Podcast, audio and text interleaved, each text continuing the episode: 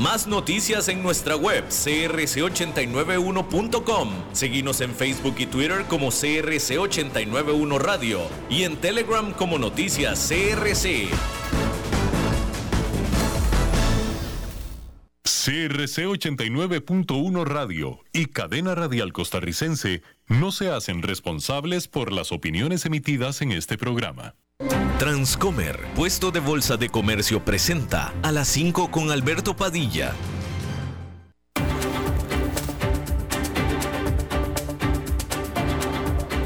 Inicia a las 5 con Alberto Padilla un programa diseñado con el objetivo de llevarte diariamente un tema de actualidad, acompañado siempre de reconocidos editorialistas, de lunes a viernes a las 5 de la tarde por CRC 89.1 Radio, a las 5 con Alberto Padilla.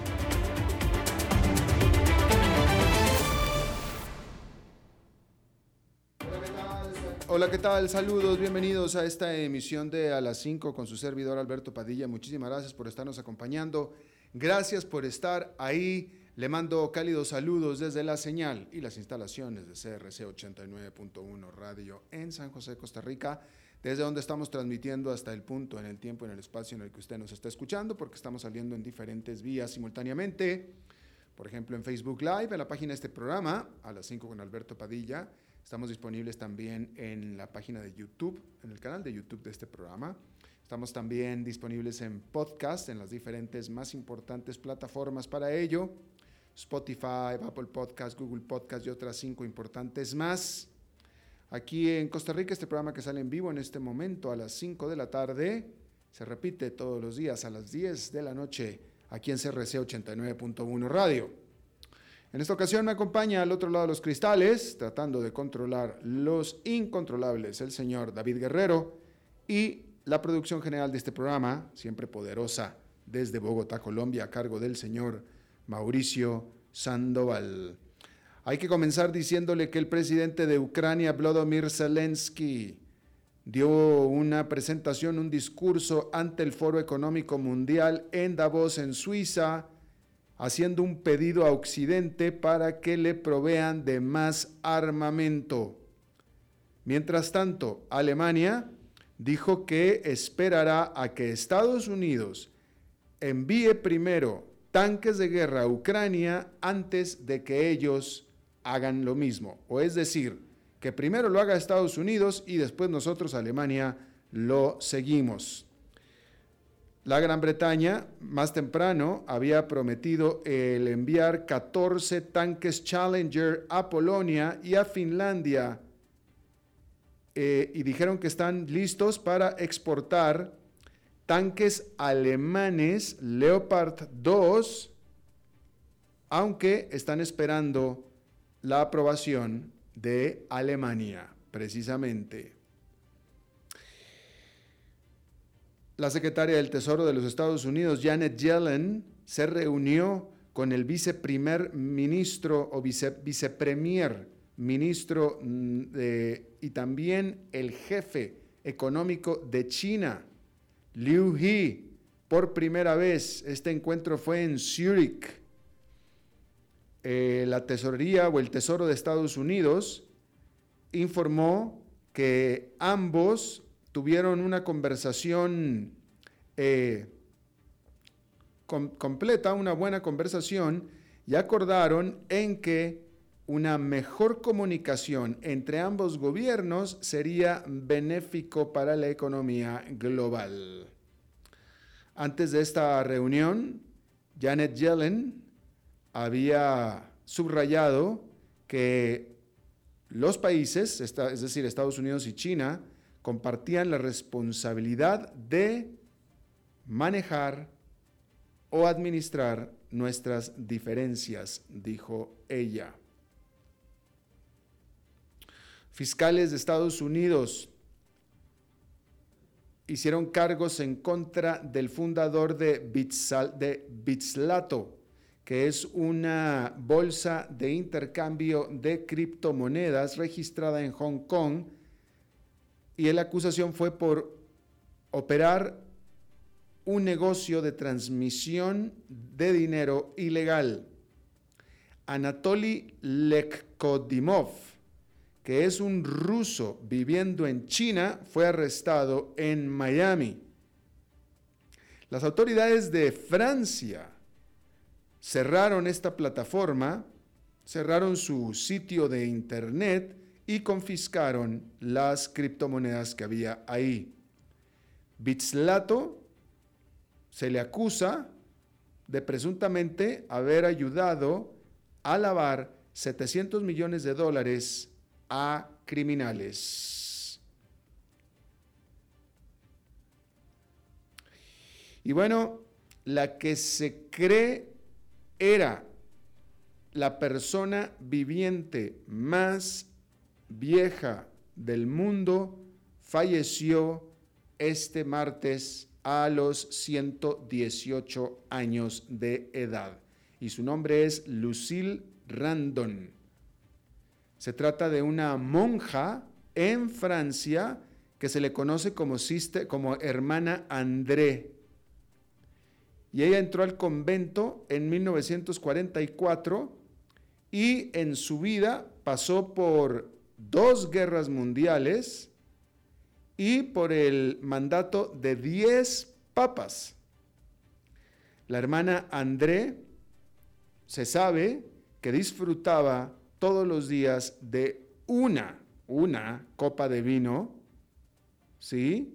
Pero cuando se le preguntó acerca del secreto de su larga vida, siempre insistió en que solamente Dios puede responder a esa pregunta. Y murió a los 118 años de edad. ¿A usted le gustaría vivir hasta los 118 años de edad? Vamos a ver. Esta era una monja, ¿verdad? Y estaba en el convento. Entonces, yo creo, creo yo, que si uno es yo creo que si uno vive en el monasterio, en el convento, y se dedica a Dios, pues entonces sí uno puede vivir 118 años de edad. Pero para cualquier otro mortal, como nosotros, en primer lugar, si uno vive hasta los 118, incluso hasta los 98, vamos a quitarle 10 años incluso, pero si uno vive hasta los 98, 118 en este caso, eh, si usted se pone a pensar, en primer lugar, ya se le murieron absolutamente todos sus amigos de toda la vida. Se le murieron todos sus hermanos también. Se le murieron sus amigos. Probablemente incluso se le pudo haber ya muerto algún hijo o más. Pues si usted tiene 98 y vamos a suponer que tuvo su primer hijo a los 20, pues a los 78 perfectamente se pudo haber muerto algún su, su hijo mayor, ¿va? Y si usted tiene 118, olvídese, con toda seguridad ya se murieron todos de sus hijos. ¿Usted quiere vivir eso? Yo no. La verdad es que yo no, definitivamente no. Eh, así es que piénselo, porque uno dice que quiere vivir mucho, etcétera, pero no. Mire, mi padre, afortunadamente, mi padre murió a los 87 y todos sus hijos estábamos ahí, todos sus nietos, así es que eso no lo tuvo que sufrir él. Pero todos sus amigos prácticamente, con alguna muy honrosa excepción, pero ya todos sus amigos se habían ido, todos. Todos. Y eso que murió a los 87. En fin, hay que pensarlo. Bien, fíjese usted esta información que salió este día Ayer estábamos hablando acerca de Brasil y del presidente Ignacio Lula da Silva con respecto a todo lo que está pasando desde el 8 de enero que hubo aquel asalto a las instituciones federales en Brasilia. Bueno, pues de acuerdo a una encuesta, que no, no tengo yo quién hizo la encuesta, pero esta información la estoy leyendo en The Economist, ¿sí? Y The Economist está citando a una encuesta, la cual aquí en este párrafo no la está nombrando. Pero de acuerdo a esta encuesta citada por The Economist, 37%, escuche la cifra, 37% de los brasileños estaban, están en favor de un golpe de Estado para quitar al presidente Luis Ignacio Lula da Silva. Imagínese usted, bastante más de la tercera parte de los brasileños apoyaría y apoya o apoyó lo que sucedió el 8 de enero. Básicamente vamos a decirlo así, apoyó lo que sucedió el 8 de enero. Un 37, casi un 40% de los brasileños. Es terrible. Es terrible. Es decir, bueno, o sea, e, es más, déjenme se lo pongo en otra perspectiva. Lula da Silva ganó con una mayoría marginal. ¿Usted se acuerda? ¿Usted se acuerda? O sea, casi, casi el 50% de los brasileños que votaron votaron en contra de Lula da Silva. ¿Sí? Bueno, pues resulta, de acuerdo a esta encuesta, que una inmensa mayoría de esos que votaron en contra de Lula da Silva, que resulta que son la mitad de los que votaron, la inmensa mayoría de ellos apoya un golpe de Estado para que Lula da Silva se vaya. Es terrible. Terrible, pero una cosa es que el 50% del país vote en contra de ti o de uno, que vote en contra de uno, bueno, pues ok, o sea, esa es la democracia, ¿no? Pero todos la democracia se cumple. Y bueno, este, o sea, dentro del proceso democrático, pues bueno, el 49% de los que votaron no votaron por uno. Está bien, pero que ese 49%, o la inmensa mayoría de ese 49%, no solamente que no votaron por uno, sino que encima apoyan un golpe de Estado para quitarte, uy, esa es otra. Estamos hablando de otro animal totalmente diferente. Totalmente diferente. Y eso es a lo que se está enfrentando en este momento el gobierno de Lula da Silva en Brasil. Es terrible, francamente terrible. Y, bueno, ante estas cifras, oye, ahora sí que cualquier cosa puede pasar, porque pues digo, si pasó lo del 8 de enero, que fue absolutamente sorpresivo, nadie se lo esperaba, y todavía hoy en día el 37% de todos los brasileños apoyan un golpe de Estado contra Lula da Silva, pues entonces ahora sí que cualquier cosa puede pasar, francamente. Cualquier cosa puede pasar. Y esperemos que no pase cualquier cosa, que no pase nada. Esperemos que, esperemos que se unan, esperemos que se tranquilicen los brasileños. Pero ayer le estaba hablando que a mí me parece en lo personal que la eh, actitud que está tomando Lula Silva de criticar abiertamente al ejército, etcétera, no ayuda. Definitivamente no ayuda. Para nada. Y por cierto que estaba eh, yo haciendo una, reflexionando, esta tarde estaba reflexionando eh, acerca de, bueno, pues no sé cómo llamarlo, como, como si quiera ponerle un calificativo, un nombre, pero eh, eh, mientras que Lula da Silva siempre fue un demócrata, ¿sí? Él en lo personal y su gobierno fue demócrata, Lula da Silva apoyó es, déjeme se lo digo de esta manera. Hugo Chávez no hubiera podido ser el dictador que fue sin la ayuda de Lula da Silva. Eso es lo que estoy tratando de decir, ¿sí? Entonces, mientras que Lula da Silva internamente fue un demócrata, él apoyó abiertamente a un dictador, a un el, más antidemocrático de los latinoamericanos de los últimos tiempos, que fue Hugo Chávez. Y, y fue por apoyo explícito de Lula da Silva. Y bueno, ahora Lula da Silva está enfrentando un movimiento antidemocrático en casa. ¿No le parece que como que hay algo de karma por ahí? Puede ser, pudiera ser, ¿no?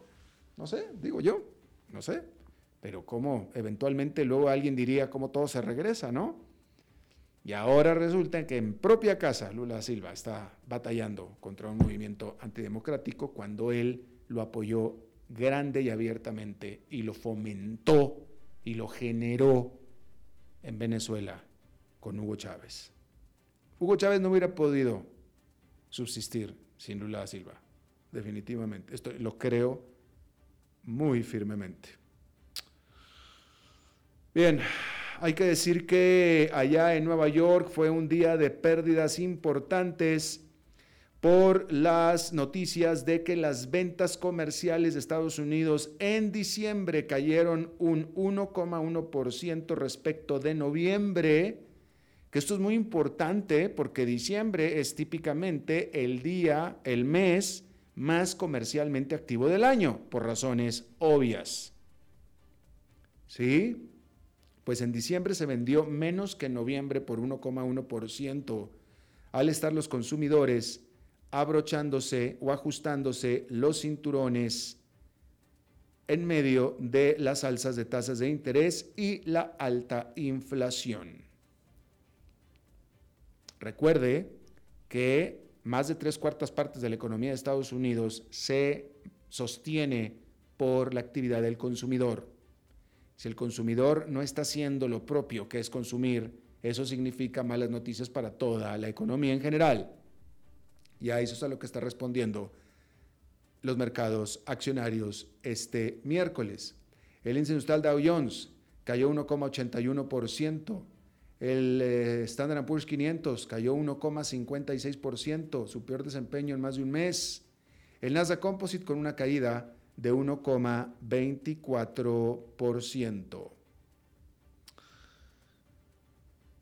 Y en otras malas noticias también hay que decir que Microsoft anunció que eliminará el 5% de su fuerza laboral mundial, lo que se traduce en 10 mil puestos de trabajo.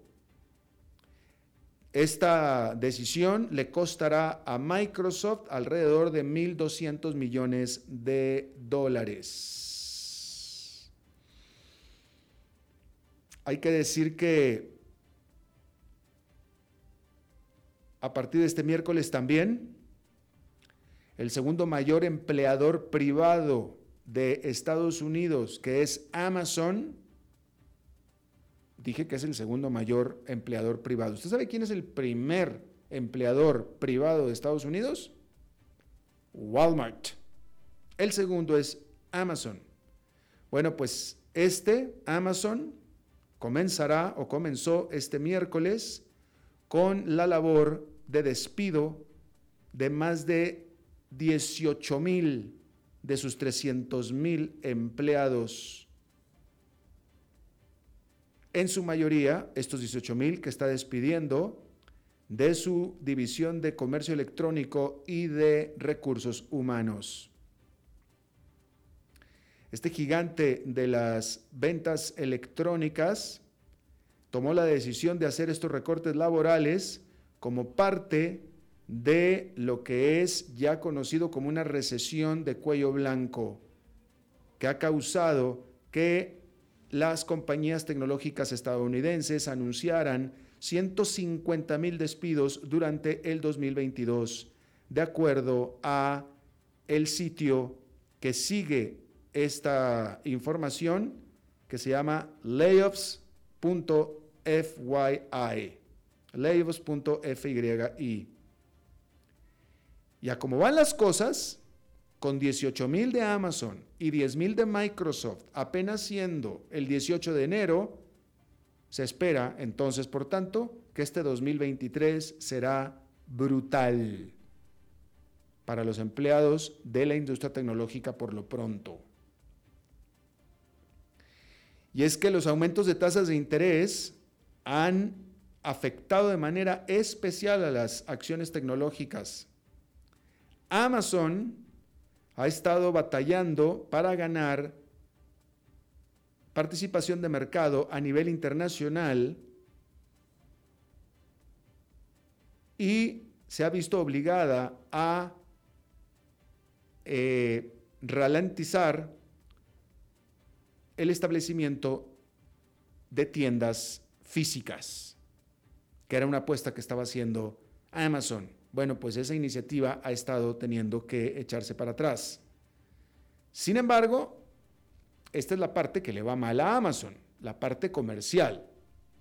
Hay otra parte de Amazon que le está yendo muy bien y esto es en su oferta en la nube, que continúa dominando el mercado en comparación con sus mega rivales que son Microsoft con su producto Azure y Google con Google Cloud. Y comenzando enero, específicamente el 31 de enero, Amazon va a ampliar su programa Compra con Prime, este servicio, el cual le permite a las tiendas en línea el tomar ventaja del el sistema de pago y de entregas de Amazon como manera para defenderse de la creciente competencia por parte de la canadiense Shopify, en lo que ya se determina como algo que hacía falta por parte de los analistas. Y fíjese, ¿se acuerda que ayer estábamos hablando acerca de la rebaja importante salarial que pidió Tim Cook, presidente de Apple, que le hicieran para darle gusto a los accionistas de la empresa que estaban a disgusto por la caída de 27% del valor de las acciones de Apple durante el año pasado y por el desempeño de Apple en general. Y yo ayer le comentaba que Apple, de todas las empresas tecnológicas, pues es la que mejor lo ha ido y que los problemas que ha tenido Apple, igual que las demás, ¿sí? Pero los, particularmente Apple, los problemas que ha tenido ha sido totalmente fuera de su control, totalmente. Afectados por el COVID en China, porque Apple hace los productos en China y allá en China le cerraron plantas, y los problemas de la cadena de suministro, eh, etcétera. Bueno, pues y el desempeño de las acciones de Apple y el propio desempeño de los números de Apple no han sido tan malos como los del resto de la industria tecnológica. Y aún así, los accionistas estaban inconformes y para tratar de calmarlos, Tim Cook llegó a la decisión de tomar esta medida de public relación de pedir que le rebajaran su compensación para el 2023. ¿Sí? Bueno, pues Apple es la única de las grandes empresas tecnológicas de Estados Unidos que no ha hecho despidos todavía. Es la única. Para que vea usted que no le ha ido nada mal a Apple en general. Pero pues de nuevo, Tim Cook tomó esa decisión como una manera de apaciguar, una, una imagen, una, simplemente asunto de imagen para salvar eh, pues, para calmar la ira de los inversionistas. Bien, vamos a hacer una pausa y regresamos con más. A las 5 con Alberto Padilla, por CRC 89.1 Radio. Ok, gracias a todos por haber venido a la fiesta de despedida de don Alberto, quien cumple 30 años de trabajar para nuestra empresa. Y bueno, le llegó el día del retiro. Don Alberto, ¿por qué no viene acá y nos da unas palabras? Muchas gracias a todos. Solo puedo decirles que si alguien sabe de algún trabajito, que por favor me avisen. Es en serio. No me preparé para este momento y tengo que ver cómo consigo otro trabajo. No cometan el mismo error que yo. Transcomer, puesto de bolsa de comercio. Construyamos juntos su futuro. Somos expertos en eso.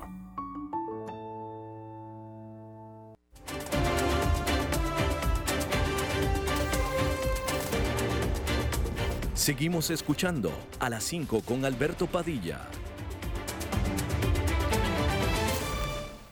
Gracias por continuar con nosotros. la ONG en pro de los derechos humanos Human Rights Watch sacó un, eh, bueno, sacó su informe mundial 2023 en el cual hay un capítulo eh, dedicado a un país en particular en nuestro continente, específicamente en Centroamérica, específicamente Nicaragua. Eh, la realidad de las cosas, y, la realidad de las cosas es que Nicaragua, yo creo que es por ser tan pequeñito, ha pasado y Daniel Ortega, por ser tan gigante en un país tan pequeñito, ha logrado hacer muchas cosas eh, muy malas eh, sin que mucha gente le ponga mucha atención. Y eso es un problema eh, que estamos teniendo los que nos dedicamos a traer a la atención del público este tipo de cosas. vaya, seguramente si le pusiéramos atención de todos modos las haría Daniel Ortega, pero el punto es que las ha podido hacer con bastante facilidad porque en general los medios de comunicación no nos hemos abocado como debemos en contra de, eh, eh, eh, respecto de Nicaragua. Y vaya que en Nicaragua, hablando de medios de comunicación, ha hecho una represión brutal. Pero Human Rights Watch sí está eso, watch, vigilando. El gobierno del presidente Daniel Ortega y de su esposa, la vicepresidenta Rosario Murillo, ha profundizado la represión sistemática contra críticos, periodistas y defensores de derechos humanos y decenas de personas detenidas arbitrariamente continúan tras las rejas. Empieza a leer este informe de Human Rights Watch. Yo le agradezco muchísimo que esté eh, con nosotros a eh, Tamara Tarasiuk, que ella es directora en funciones de la División de las Américas de Human Rights Watch. Muchas gracias, saludos Tamara.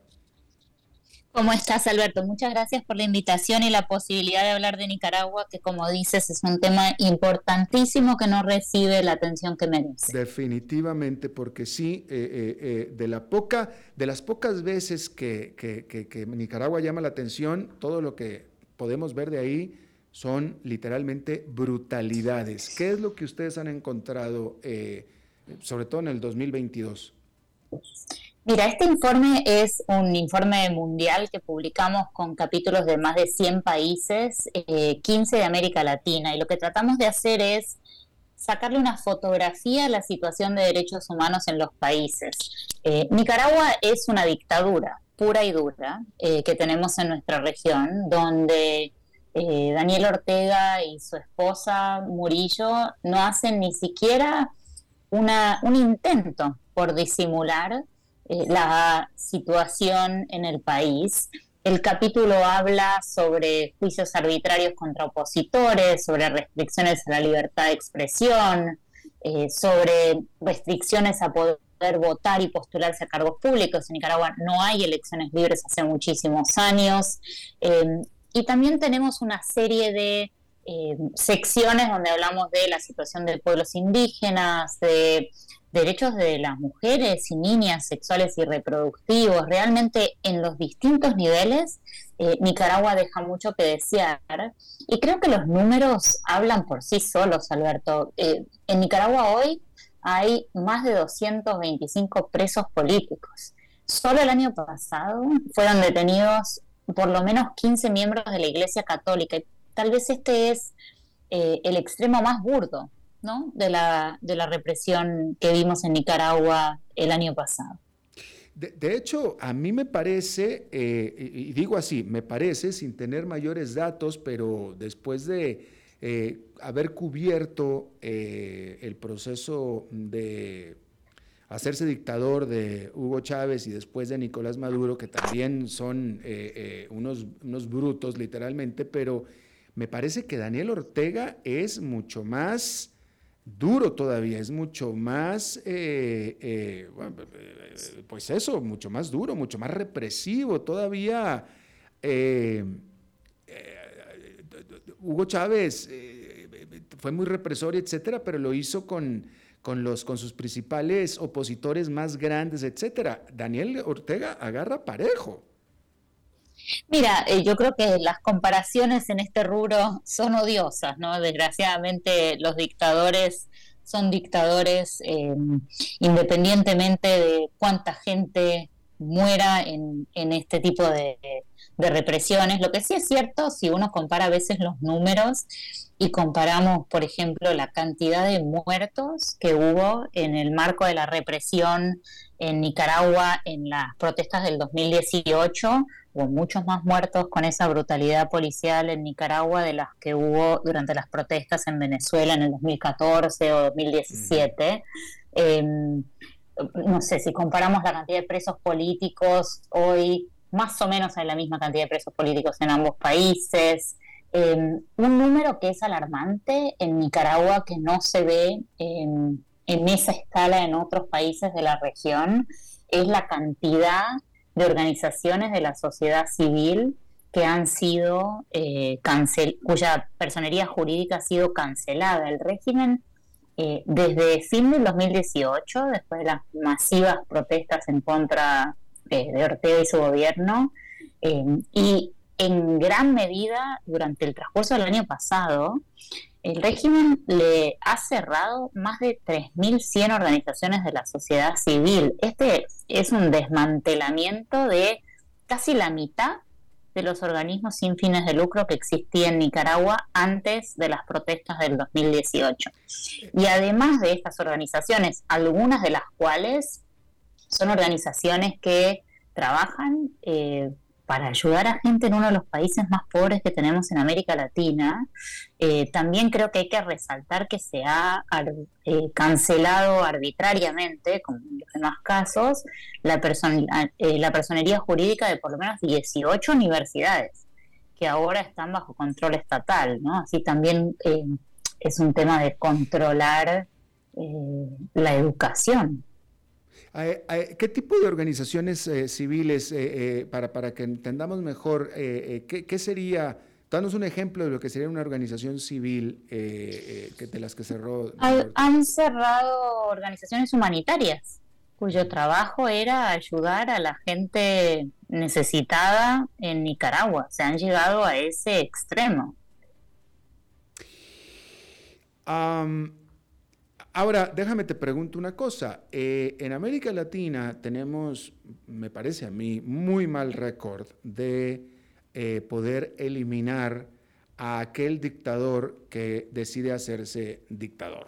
¿no? Este, la, la, experiencia que hemos tenido es que cuando uno dice yo quiero ser dictador, se queda de dictador y ahí están los ejemplos muchos para, para, para comprobarlo. Entonces la pregunta que yo te tengo es, ¿qué ¿Qué se podría hacer? ¿Qué, sugiere eh, Human Rights Watch para poder impedir o hacer que un dictador tan brutal como Daniel Ortega deje de ser dictador o al menos de ser tan brutal? Mira, el caso de Nicaragua es un caso curioso porque pareciera que Ortega no le importa nada eh, y continúa en, en ese en ese camino eh, de brutalidad, em, pero creo que hay algunas estrategias a nivel internacional que son eh, importantes de avanzar. Una tiene que ver con eh, que tratar de generar un consenso a nivel regional, aparte de las ideologías de lo que está ocurriendo en Nicaragua. Te diría que una buena noticia en ese sentido ha sido la actitud del gobierno de Chile, em, que creo que tiene que ver en gran medida con la canciller que antes de ser canciller del gobierno de Boric fue miembro de la comisión, miembro de la Comisión Interamericana de Derechos Humanos, ella llevaba Nicaragua en, ese rol anterior y ha sido eh, un gobierno de izquierda que aún así es crítico de lo que está ocurriendo en Nicaragua. Lo que esperaríamos y quisiéramos ver es un, eh, un consenso latinoamericano que independientemente de la ideología de las víctimas o de los victimarios, eh, exista una crítica contundente a nivel regional. Un mecanismo para eso eh, tiene que ver con la creación en Ginebra de un grupo de expertos que se creó en marzo del año pasado en el Consejo de Derechos Humanos de Naciones Unidas para investigar las denuncias de crímenes contra la humanidad en Nicaragua. Ese mecanismo se creó en marzo, su mandato se vence en marzo de este año y uno de nuestros pedidos principales para gobiernos como el de Chile, que están en el Consejo de Derechos Humanos y otros, es que renueven el mandato de este grupo de expertos. Y el otro tema, eh, Alberto, tiene que ver con el dinero. Eh, buena parte de la financiación eh, del régimen en algunas de estas instancias públicas viene de financiación internacional, del CABEI, del Centro del, Banco Centroamericano de Integración Económica. Entonces, lograr establecer condicionalidad a el dinero que se le da a gobiernos como el de Nicaragua y otros, eh, si ese dinero está destinado a fuerzas de seguridad abusivas. Eh, entonces Human Rights Watch es de los que piensa que una eh, apretar económicamente un régimen como el de Daniel Ortega es efectivo, es efectivo para combatir a la dictadura eh, contrario a, lo, hay otra parte del pensamiento que dice que si se toman medidas económicas en contra de una dictadura, el único que sale perdiendo es el pueblo y lo aprietan más al pueblo. Human Rights Watch. Creo que, creo que tienes un punto muy importante, por eso yo decía que eh, me estaba refiriendo a fondos que están dirigidos a las fuerzas de seguridad abusivas. Una cosa es que exista dinero que se le da al gobierno de Nicaragua, que las autoridades puedan decir que están empleando para planes sociales otra cosa distinta es si el dinero se le está dando a la policía, que es eh, quien ha sido responsable de la represión en las calles en el 2018, o si el dinero se le da al Ministerio Público, que son quienes han sido cómplices en la persecución penal eh, de personas inocentes y de procesos arbitrarios en el en el marco de estos abusos.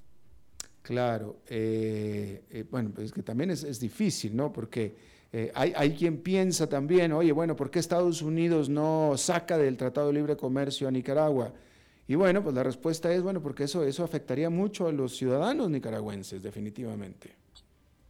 Claro, por eso te digo que es un balance bastante delicado, pero es un, es un balance que hay que hacer, porque, porque hay que encontrar eh, medidas creativas para generar esta presión internacional, eh, porque la realidad es que la, la evidencia nos muestra que los dictadores voluntariamente no hacen concesiones, solo lo hacen sobre la base de la presión internacional.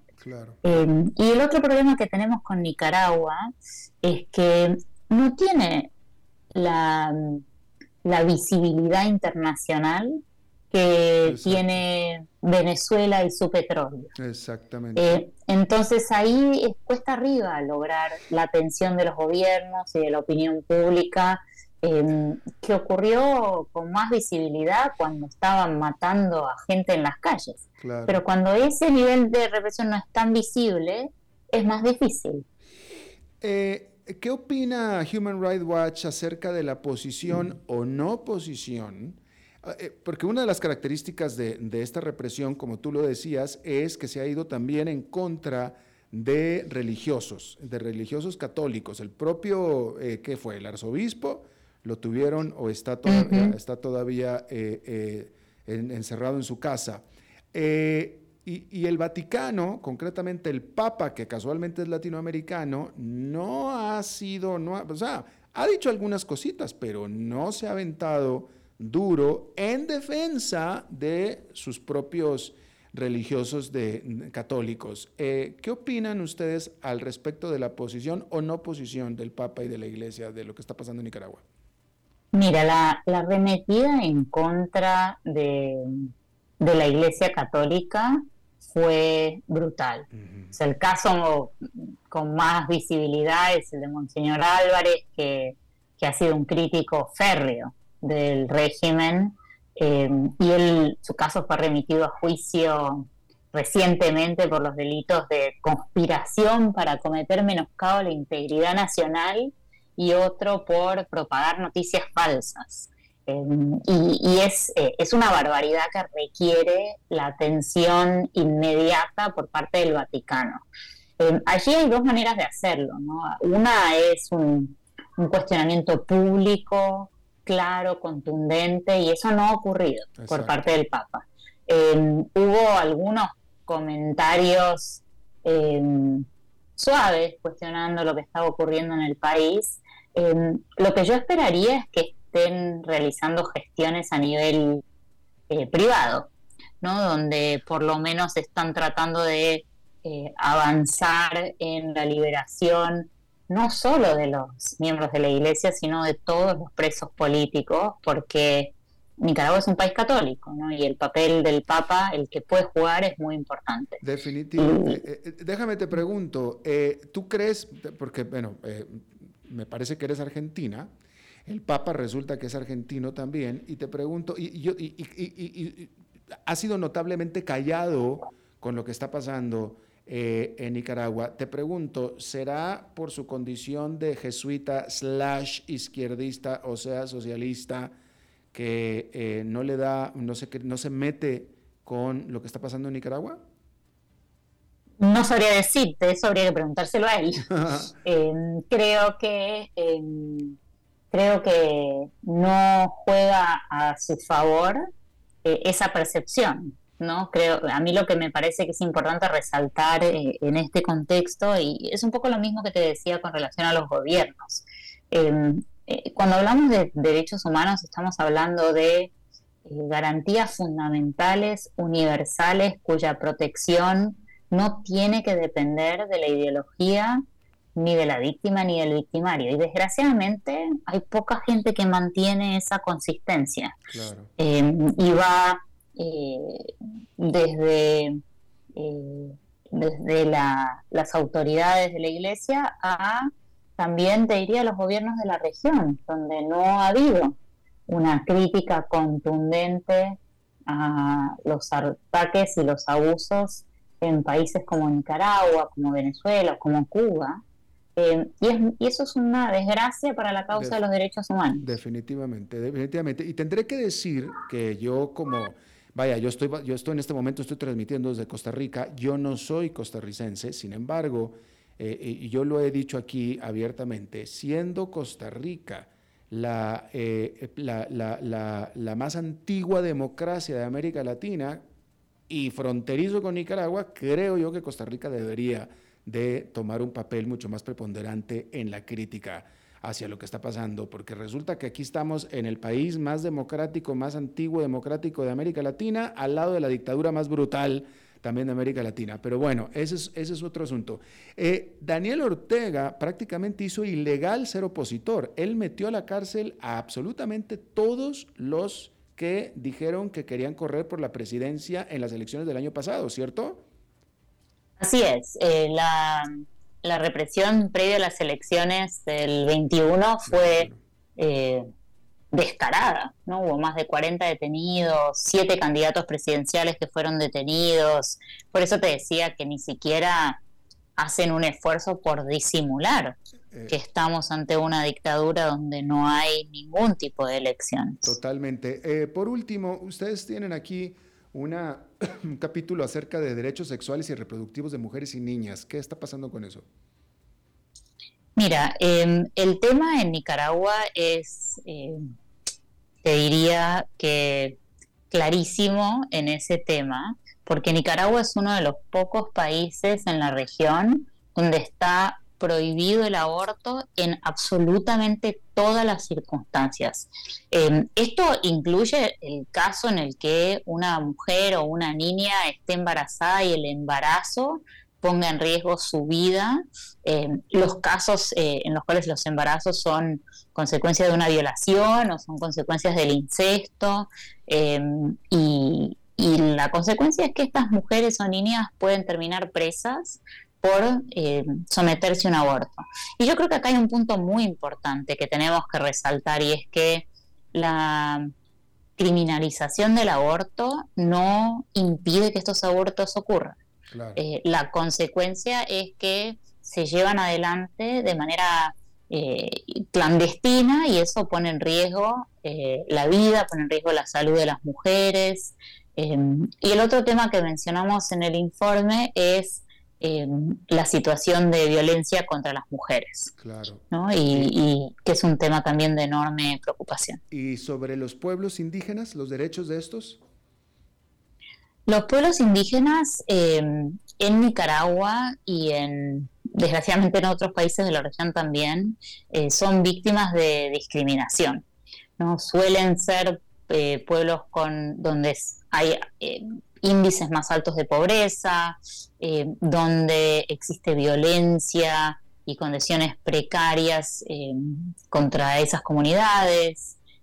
creo que ese es un punto muy importante donde es imprescindible poner sobre la mesa la necesidad de cumplir con la obligación de que exista consentimiento informado cuando haya proyectos en territorios indígenas, eh, poder asegurarse que haya acceso a derechos sociales, económicos y culturales, eh, y eso es otra gran deuda pendiente en Nicaragua. Claro. Tamara Tarasiuk, directora en funciones de la División de las Américas de Human Rights Watch, eh, te agradezco muchísimo hayas charlado con nosotros esta tarde. Muchas gracias a ustedes y, nuevamente por la posibilidad de poder hablar de Nicaragua, que es un tema que deberíamos todos prestarle más atención. Definitivamente, y bienvenida siempre.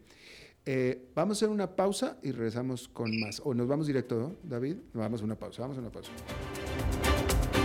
A las 5 con Alberto Padilla, por CRC 89.1 Radio.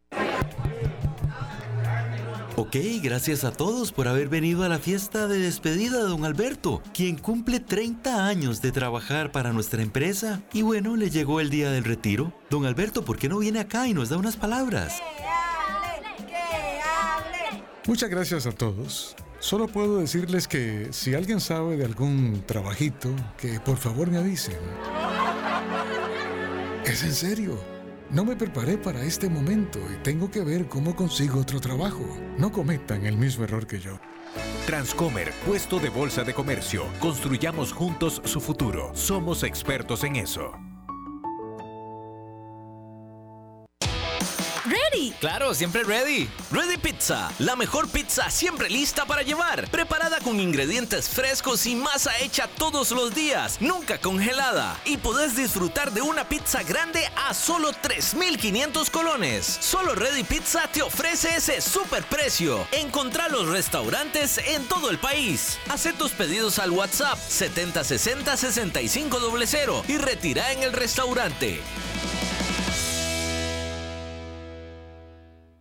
Sí, a mí me rescataron de la calle y me trajeron al albergue. Aquí vivo como si fuera mi familia. Porque Juan José lleva alrededor de cinco años ya en el albergue. Su salud y su calidad de vida han mejorado muchísimo. Aquí hay agua, luz, ropa. Que uno padezca, ellos lo atienden. Los aportes de la Junta nos permiten brindar una calidad de vida a las personas, adultos mayores en condición de vulnerabilidad. Cambiando vidas, Junta de Protección Social. Ok, gracias a todos por haber venido a la fiesta de despedida de don Alberto, quien cumple 30 años de trabajar para nuestra empresa. Y bueno, le llegó el día del retiro. Don Alberto, ¿por qué no viene acá y nos da unas palabras? Muchas gracias a todos. Solo puedo decirles que si alguien sabe de algún trabajito, que por favor me avisen. Es en serio. No me preparé para este momento y tengo que ver cómo consigo otro trabajo. No cometan el mismo error que yo. Transcomer, puesto de bolsa de comercio. Construyamos juntos su futuro. Somos expertos en eso.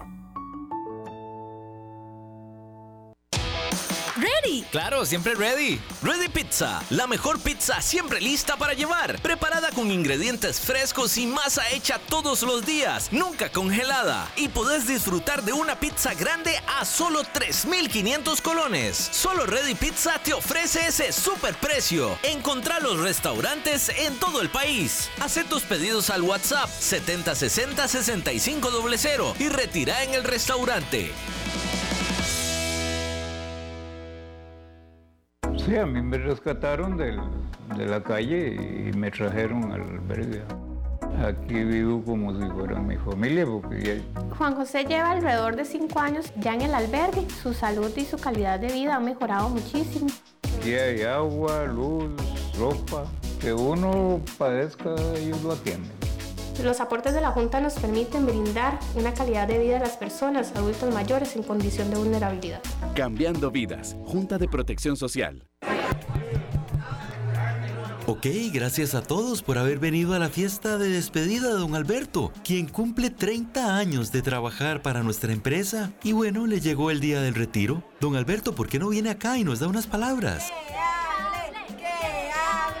Muchas gracias a todos. Solo puedo decirles que si alguien sabe de algún trabajito, que por favor me avisen. Es en serio. No me preparé para este momento y tengo que ver cómo consigo otro trabajo. No cometan el mismo error que yo. Transcomer, puesto de bolsa de comercio. Construyamos juntos su futuro. Somos expertos en eso.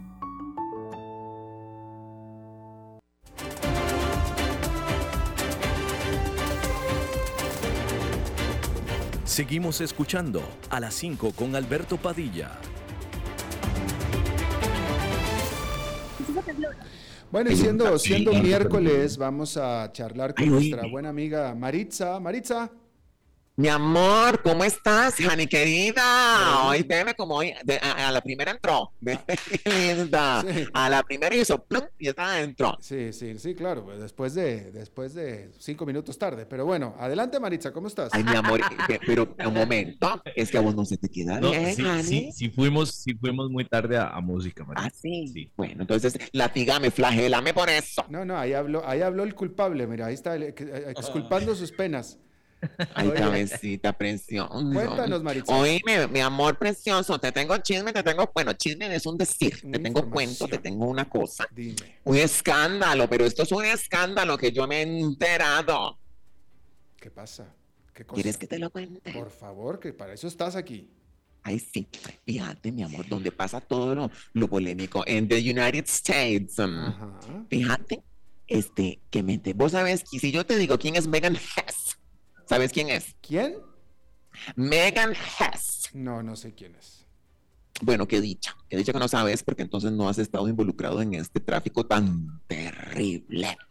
Fíjate que esta Megan Hess y su madre, me enteré yo, salió a la luz pública que diseccionaron más de 500 cadáveres. ¿Para qué? Mi amor, mi vida. Por la plata baila el mono. Todo es dinero en esta vida y hasta en la muerte. Fíjate que los familiares pagaban las cremaciones de sus seres queridos. Y veme estas tipejas, estas barbajanas, estas sátrapas, lo que hacían. Que les daban ceniza mezclada con restos de otras personas. Oíme, cenizas hasta quién sabe de qué, restos de quién sabe qué, la- las boronas de las empanadas que se comían y ahí iban también. O sea, Willa, o sea, ¿estás oyendo? ¿ellas eran operada, operadoras de una crematorio o algo así o qué? Sí, sí, Ajá. sí, sí. Y fíjate, era una funeraria. Entonces, fíjate que, bueno, este, eh, 46 años tenía la hija y la madre 69. Veme qué número más lindo. Y fíjate que estas chiquillas, esto, esto se dio la, eh, eh, salió, la- salió a la luz hasta ahorita, pero fíjate que esto pasó, este, este, entre los, ay, se me ve, el 2010 y el 2018. Y fíjate que vendían restos de partes, de órganos, a empresas también de enseñanza médica. Veme qué clase de, este, de, de, de, de barbajanas. Entonces, fíjate que, claro, también era por encargo.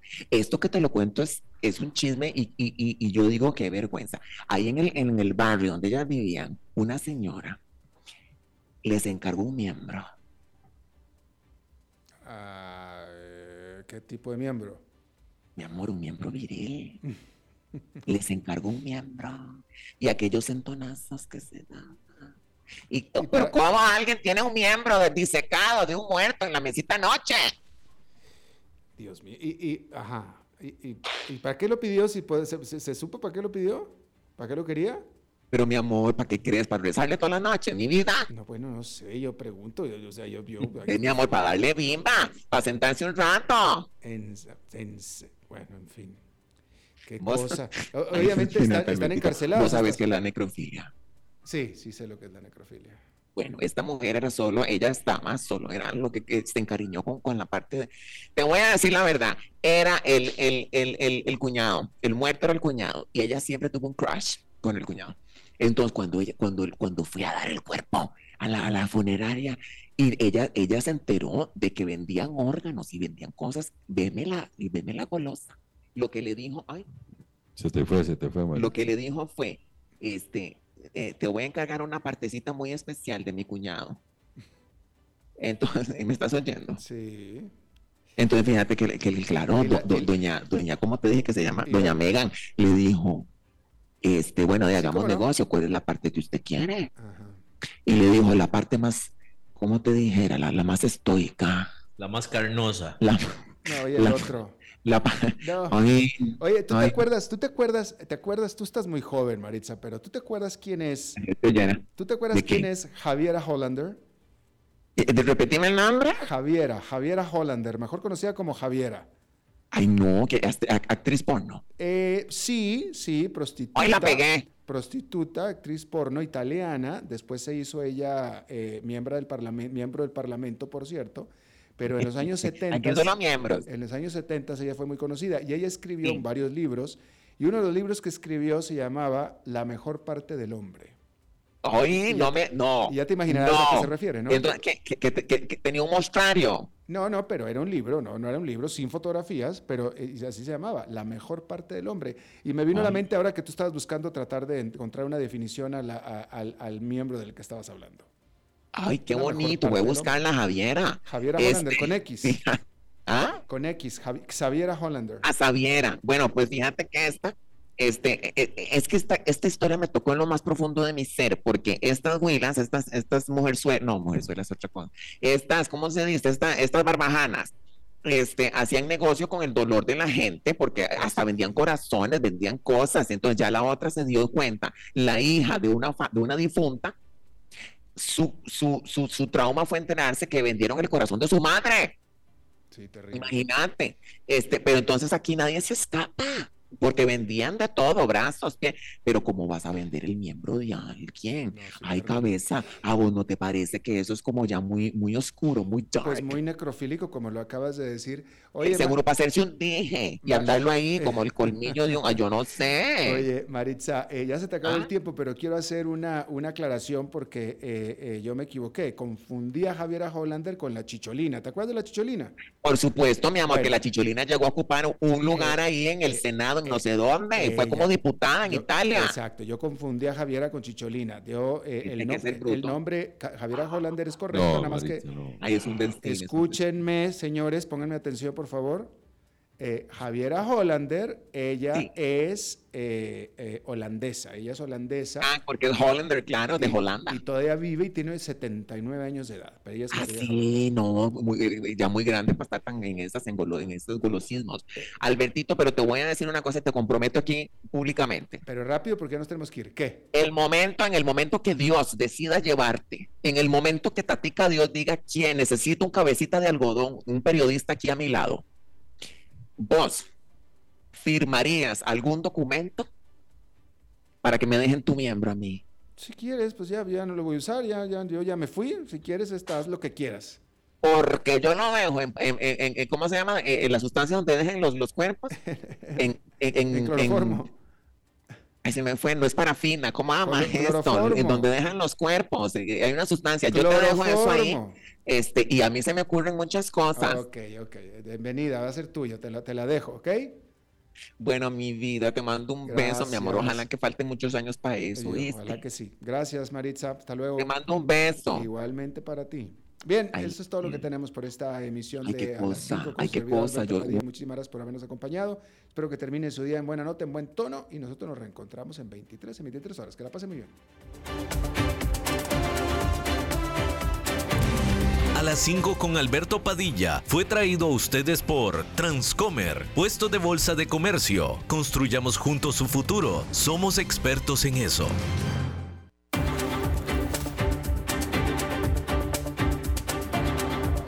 Concluye a las 5 con Alberto Padilla.